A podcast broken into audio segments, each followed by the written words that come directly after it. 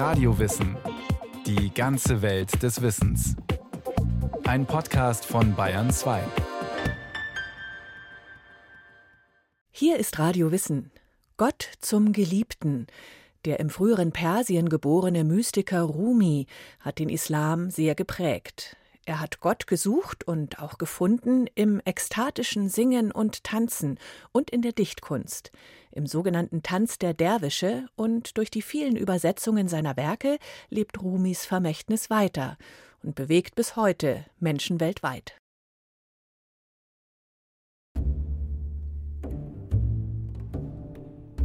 Ich war ein Suchender und bin es immer noch. Aber ich habe aufgehört, die Bücher zu fragen und die Sterne und angefangen, auf die Lehren meiner Seele zu hören. Im Koran heißt es ja, dass Gott sagt, wir werden ihnen unsere Zeichen zeigen in den Horizonten, also in der Welt und in ihnen selbst. Und Rumi hat eben gesehen, dass alles, was da ist, ein Zeichen ist, das auf eine höhere Wahrheit zeigt. Alles Vergängliche ist nur ein Gleichnis. Der mystische Dichter Maulana Celaleddin Rumi hat die Islamwissenschaftlerin Annemarie Schimmel und den Religionshistoriker und Rumi-Übersetzer Andrew Harvey tief berührt. In Oxford hatte ich einen Dozenten, der sich mit Rumi beschäftigte. Zunächst war ich einfach nur von der Schönheit dieser Sprache beeindruckt. Doch dann traf mich die Mystik der Verse mitten ins Herz.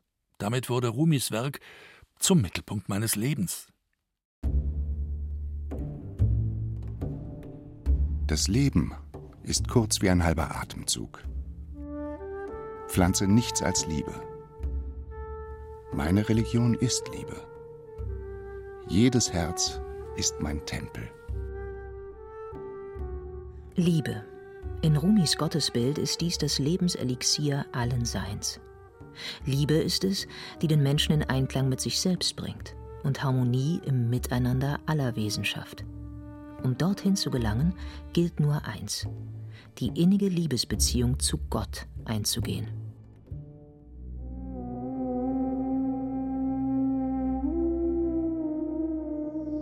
Maulana Celaleddin Rumi wurde 1207 im heute zu Afghanistan gehörenden Balch geboren. In seinen Versen, Prosaschriften und Lehrgedichten schildert er eindrucksvoll seine Vereinigung mit Gott, aber auch das anfängliche Straucheln auf dem Weg zu diesem Ziel. Und bei all dem, sagt der Religionshistoriker und Rumi-Übersetzer Andrew Harvey, habe er keine Gelegenheit ausgelassen, dem Islam ins Herz zu schauen. So Rumi der Islam ist Rumis Kronjuwel, ein Weg, der herausführt aus diesem Wahnsinn, den die Fundamentalisten in die Welt gebracht haben. Es ist der mystische Islam der Liebe, dem Rumi seine Stimme leiht. Rumis Langgedicht Mathnawi, das der Verfasser als Leiter zur Wahrheit bezeichnete, umfasst sechs Bände, die etwa 25.000 Verse beinhalten. Mathnawi ist eines der einflussreichsten Werke des mystischen Islams und gilt als Koran in persischer Zunge. Dieser Ansicht war auch die 2003 verstorbene Islamwissenschaftlerin Annemarie Schimmel, die sich Zeit ihres Lebens mit Rumi beschäftigt und einige seiner Werke vom Persischen ins Deutsche übertragen hat. Rumi ist natürlich in der Türkei und in der persisch sprechenden Welt, ich würde sagen, vom alten Osmanischen Reich bis nach Indien der große Mystiker. 40.000 Verse von lyrischer Poesie, 25.000 Verse von seinem großen Epos, das Masnevi, und Prosaschriften. Er ist einfach das Nonplusultra für alle, die persische Poesie und Mystik lieben.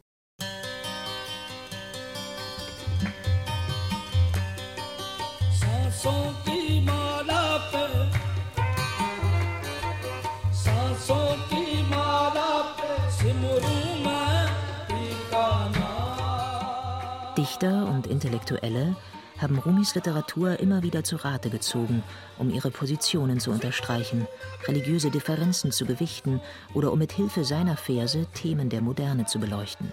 Das ist bis heute so geblieben. Rumi, also seine Werke werden sehr viel gelesen. Er ist der bekannteste Mystiker und vielleicht sogar die bekannteste religiöse Figur nach dem Propheten Mohammed in der islamischen Welt. Also er ist viel bekannter als jetzt die Rechtsgelehrten oder die sonstigen Exegeten oder sonstigen Theologen. Betont Erdal Toprakiran, Professor für islamische Geschichte und Gegenwartskultur an der Universität Tübingen und für islamische Theologie an der Universität Luzern. Die Anleihen von Künstlern und Literaten bei Rumi seien ungebrochen. Ein vielleicht bekanntes Beispiel ist der zeitgenössische Filmemacher Nasir Khemir aus Tunesien, der in dem Film Bab Aziz an vielen Stellen Rumi zitieren lässt. Insgesamt verarbeitet der Film die ästhetische Theologie der Liebe, die von Rumi vertreten wird. Seit jeher ist der mystische Dichter ein Weltenbürger. Und bis heute werden seine Schriften und die Vertonungen seiner Gedichte weltweit rezipiert. Du nahmst ein Stück Holz und es verwandelte sich in eine Laute. Nimm das Sehnen der zerbrochenen Laute an und hüte die Glut dieses Herzens.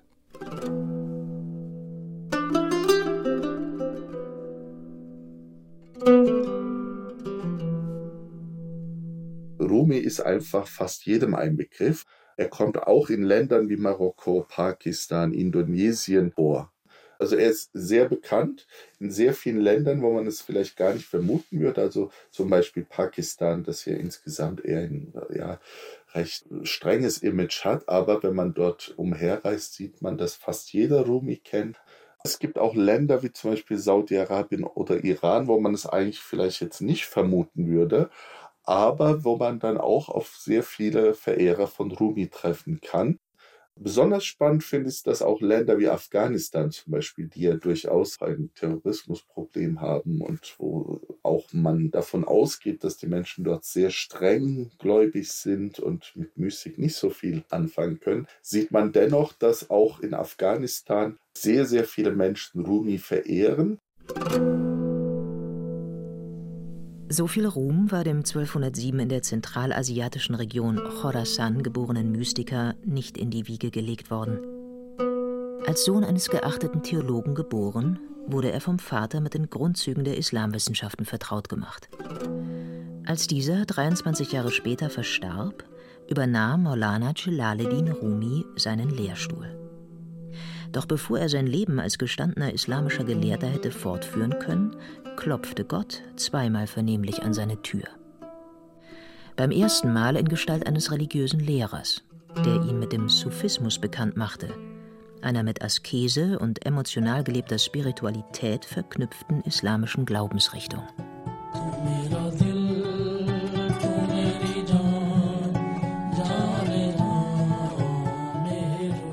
Das Ziel dieser mystischen Sinnsuche ist die Verschmelzung mit Gott die von den Gläubigen oft als Vereinigung mit dem Geliebten bezeichnet wird. Glaubst du, ich weiß, was ich tue? Dass ich einen Atemzug lang oder einen halben mir selber angehöre? Nicht mehr als eine Feder weiß, was sie schreibt. Oder der Ball vermuten kann, wohin er fliegt.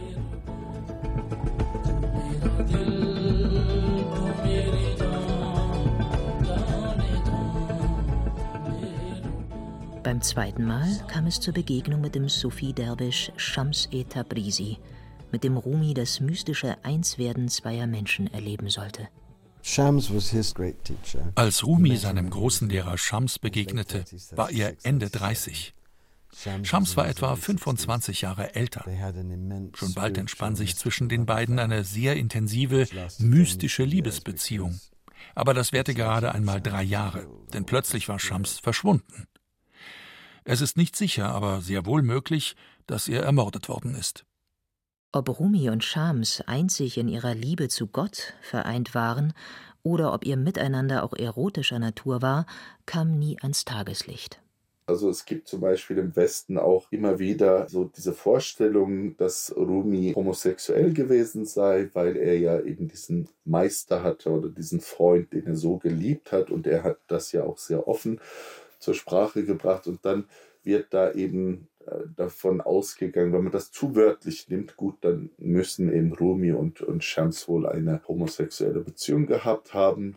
Das wird in, ja, in der Türkei oder im Iran oder in, in Pakistan eher nicht so verstanden. Also da ist es eher normal, dass auch Männer untereinander zum einen in, in einer solchen Art und Weise übereinander und miteinander sprechen, zum anderen geht man ohnehin davon aus, dass es eben um Gott geht letzten Endes. Also immer wenn man vom Geliebten spricht oder sogar von der Geliebten, meint man eigentlich Gott. Und äh, die Liebe auf der Welt ist sozusagen nur ja, eine Metapher für die eigentliche Liebe, für die Liebe zu Gott. Und von daher neigt man dazu, das Geschriebene nicht so wörtlich zu nehmen, sondern eher symbolisch und metaphorisch zu betrachten. Und das ist in Europa oder in den USA oftmals anders, wo man es eher wörtlich nimmt.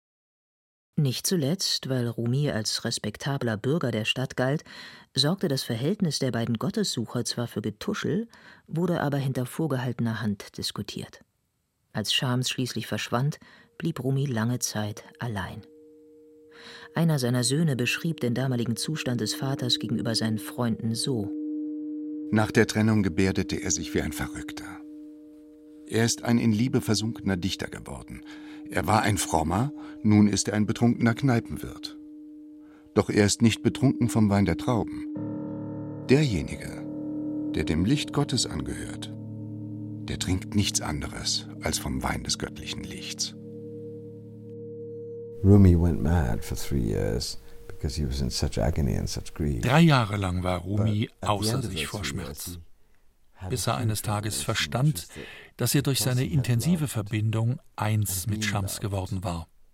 Damit war die Trennung der beiden aufgehoben. In diesem Zustand der wundersamen, unbegreiflichen Erkenntnis schrieb er einige seiner größten Werke, die mystischen Meisterstücke, die uns überliefert worden sind out of this mystery, he began to create the great mystical masterpieces through which we know him. Dies ist der liebenden Rat. Lass ihn das Herz dir berühren. Liebe schweigend, denn still sagt ihr Geheimstes die Welt.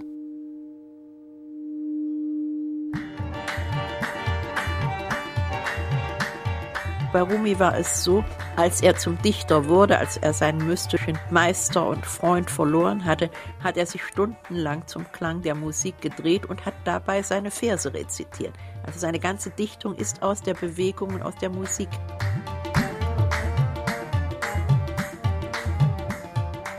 Wie einige andere Sufi-Mystiker und Mystikerinnen auch, verwandte Rumi in seinen Versen Begriffe, die in den Ohren westlicher Hörer weltlich klingen während sie in Wahrheit eine spirituelle Übertragung haben. So ist der innigste Geliebte Gott und trunken vom Wein ist der mystische Sucher, wenn er ein besonders tiefes Gotterleben in sich verspürt. Es wird auch viel vom Wein gesungen zum Beispiel, also vom Rausch, aber man darf sich das jetzt nicht so vorstellen, dass Rumi und die anderen Mystikerinnen und Mystiker irgendwie sich einfach nur ein schönes Leben gemacht haben und das Leben nur genossen haben.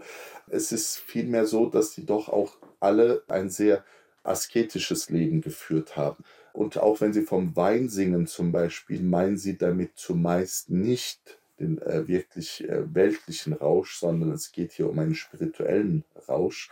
Und mit Wein ist oftmals eben der Geist gemeint und dass man eben also Gotteserfahrungen macht und dadurch wie betrunken wird und berauscht ist. Es ist jetzt weniger damit gemeint, dass man in dieser Welt sozusagen sich amüsieren soll und sich den weltlichen Dingen zuwenden soll. Es geht doch zumeist eben um diese spirituelle Ebene. Und doch kommt in den Schriften des großen suffischen Dichters auch das Weltliche, manchmal gar profane nicht völlig zu kurz. Um zu illustrieren, wie leer und aufgeblasen Worte sein können und wie heuchlerisch der Mensch daherkommen kann, erzählte Rumi zum Beispiel gern die Anekdote vom Gemüsehändler, der eine feine Dame begehrte. Ein Gemüsehändler hatte sich in eine Frau verliebt und bat ihre Dienerin darum, sein Ansinnen zu übermitteln. Sie solle ihrer Herrin doch bitte ausführlich berichten, er sei so und so, er liebe sie, er sei entflammt und finde einfach keinen Frieden. Und gestern sei es ihm so und so ergangen, letzte Nacht dann sei ihm das und das passiert. Und jedes Mal erzählte er ausführliche Geschichten. Als die Dienerin ihrer Herrin dann die Botschaft überbrachte, sagte sie Der Gemüsehändler lässt dich grüßen. Er sagt Komm, damit ich das und das mit dir tun kann. Was? So kalt? Fragte die Herrin. Nein, er hat sehr lange geredet, antwortete die Dienerin. Aber das hat er gemeint.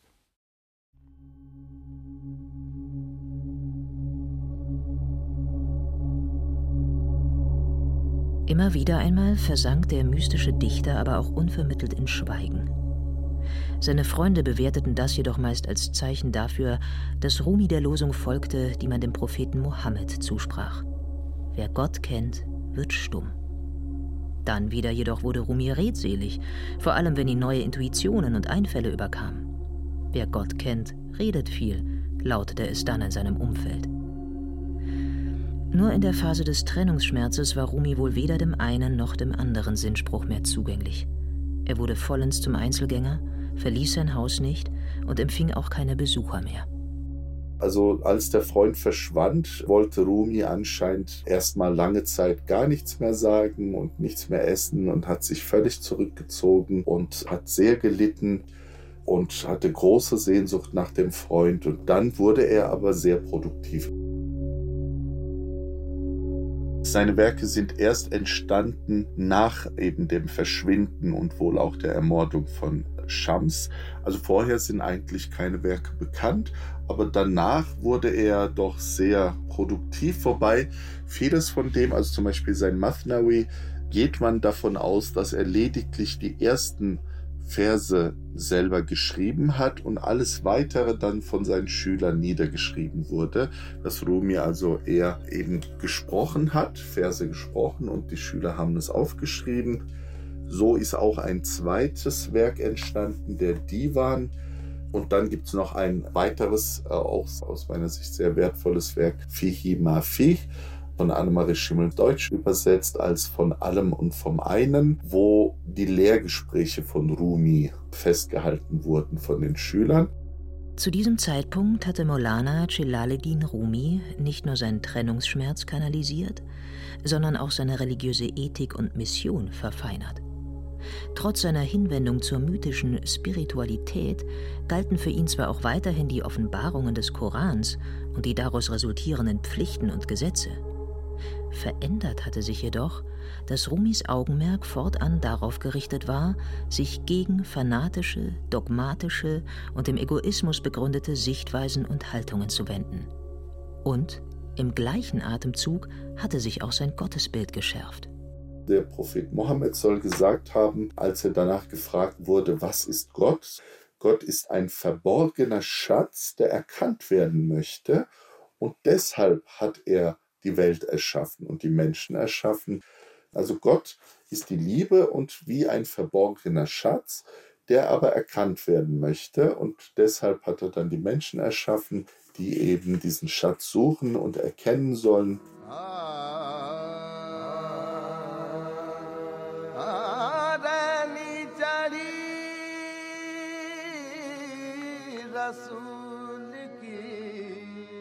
Das Gottesbild der Mystik ist auf jeden Fall das Bild von einem liebenden Gott, beziehungsweise dass Gott selbst die Liebe ist. Und der Mensch soll eben diesen verborgenen Schatz suchen und erkennen. Und ja, das ist der Sinn des irdischen Lebens. All dies hielt den sufischen Mystiker Rumi jedoch nicht davon ab, eine bemerkenswert tolerante Haltung gegenüber anderen Religionen zu pflegen.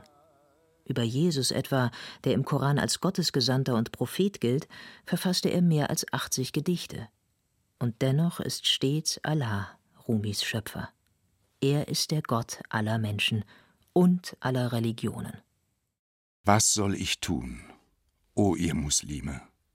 Denn ich kenne mich selber nicht. Weder Christ noch bin ich Jude und auch Pas und Muslim nicht. Nicht von Osten, nicht von Westen nicht vom Festland, nicht vom Meer. Nicht stamm ich vom Schoß der Erde und nicht aus Himmels Licht, nicht aus Staube, nicht aus Wasser, nicht aus Feuer, nicht aus Wind, nicht vom Throne, nicht von der Gosse, und auch aus Sein und Werden nicht.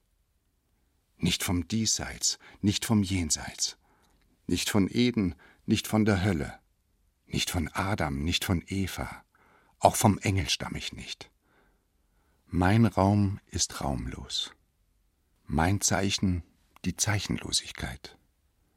Ist weder Körper noch Seele, ich bin nur ein Teil von seinem Licht. Die Zweiheit habe ich verworfen. Ich sah in beiden Welten eines. Einen such ich, einen ruf ich, einen kenn ich, einen nenn ich. Wenn in meinem Leben nur ein Hauche ohne dich vergeht, ab diesem Tag und dieser Stunde, für dieses Leben schäm ich mich.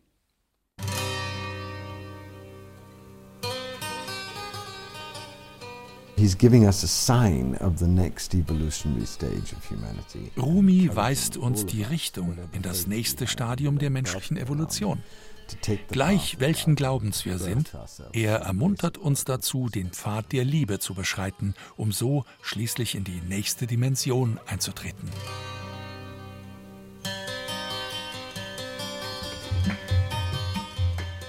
Am 17. Dezember 1273 verstarb Maulana Celaleddin Rumi in seiner heute zur Türkei gehörenden Heimatstadt Konya, die seit dem Tod des Sufi-Meisters ein bedeutender Wallfahrtsort ist.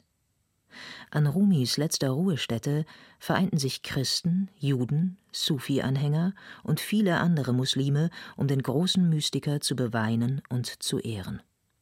Bis heute kündet die Inschrift auf Rumis Grabmal von seinem universalen Aufruf, von seiner Einladung an alle Menschen, die ihr ganzes Sein auf Gott ausrichten wollen.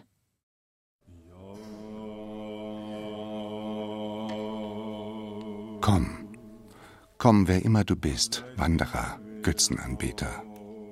Du, der du den Abschied liebst. Es spielt keine Rolle. Dies ist keine Karawane der Verzweiflung. Komm, auch wenn du deinen Schwur tausendfach gebrochen hast. Komm, komm, noch einmal, komm.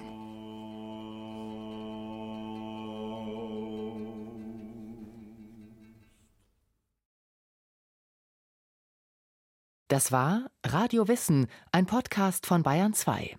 Autorin dieser Folge Margarete Blümel. Regie führte Eva Demmelhuber. Es sprachen Katja Birkle, René Dumont und Peter Lersch. Technik Andreas Lucke. Redaktion Bernhard Kastner. Wenn Sie keine Folge mehr verpassen wollen, abonnieren Sie Radio Wissen unter bayern2.de slash podcast und überall, wo es Podcasts gibt.